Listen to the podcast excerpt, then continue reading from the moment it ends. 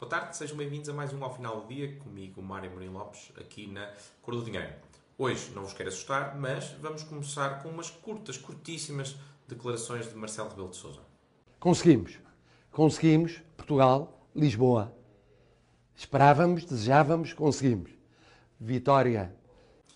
Ora, isto foi Marcelo em 2019. Conseguimos, vencemos. Uh, Portugal conseguiu receber as jornadas mundiais da juventude. Estão faladas agora durante esta, esta semana. E isto vai ser o meu momento República das Bananas mais um. estamos a seis meses do evento e neste momento discutem-se palcos e projetos de arquitetura para albergar o evento das Jornadas Mundiais de, da Juventude. Sobre se deveríamos ou não uh, realizar cá em Portugal as jornadas, não, não irei pronunciar, queria apenas dar nota aqui de alguns pontos que me parecem, enfim, uh, típicos do que geralmente acontece em Portugal. Em primeiro lugar, temos um, um evento que já sabia que ia ser realizado cá desde 2019, portanto estamos a falar desde há 4 anos, e só agora, seis meses antes, é que se começa a falar dos preparativos e do local onde o evento vai ser realizado. Uh, o segundo aspecto é uh, o facto desse evento ter de ser em Lisboa, quando já existe uh, em Portugal, em Fátima em particular, um local onde milhões de peregrinos visitam todos os anos e, portanto, poderia ser um local certamente a considerar. Depois, outro, outro dado interessante é o facto de existir um coordenador desde 2021 eh, um vereador da Câmara Municipal de Lisboa, José eh, Sá Fernandes, eh, que ficou incumbido de fazer aqui a coordenação deste,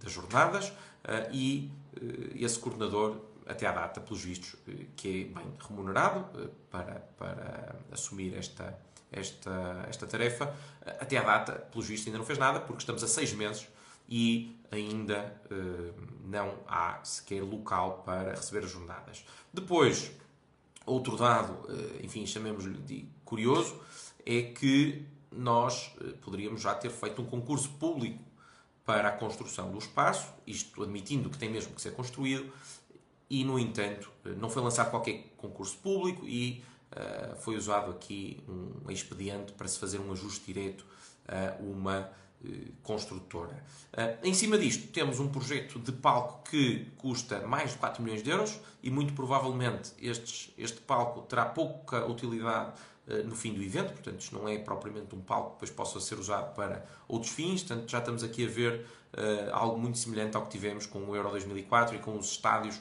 que fomos construindo e alguns deles hoje estão ao uh, abandono. Portanto, a somar estes 4 milhões do palco, temos ainda uh, cerca de 6 milhões de euros que vão ser gastos em uh, televisões, iluminação e, veja-se lá, casas de banho. Ora, nada disto seria um problema se o evento fosse pago, como aliás aconteceu em Madrid, uh, com o dinheiro dos devotos, com os crentes, com doações, com mecenas, com o dinheiro da igreja.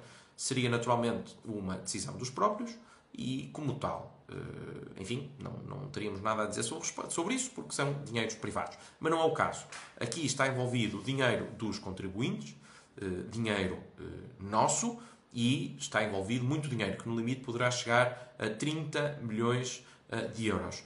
Eu não, tô, não tenho dados para poder dizer se de facto o retorno que este projeto, que as Jornadas Mundiais da Juventude vão gerar, eh, se de facto compensa o investimento que vai ser realizado, portanto, se há aqui de facto um efeito positivo eh, deste evento, portanto, não posso comentar, é possível que sim, não sei, não tenho os dados para poder fazer, mas seja como for aqui o ponto fulcral é porque é que os contribuintes estão a financiar este evento.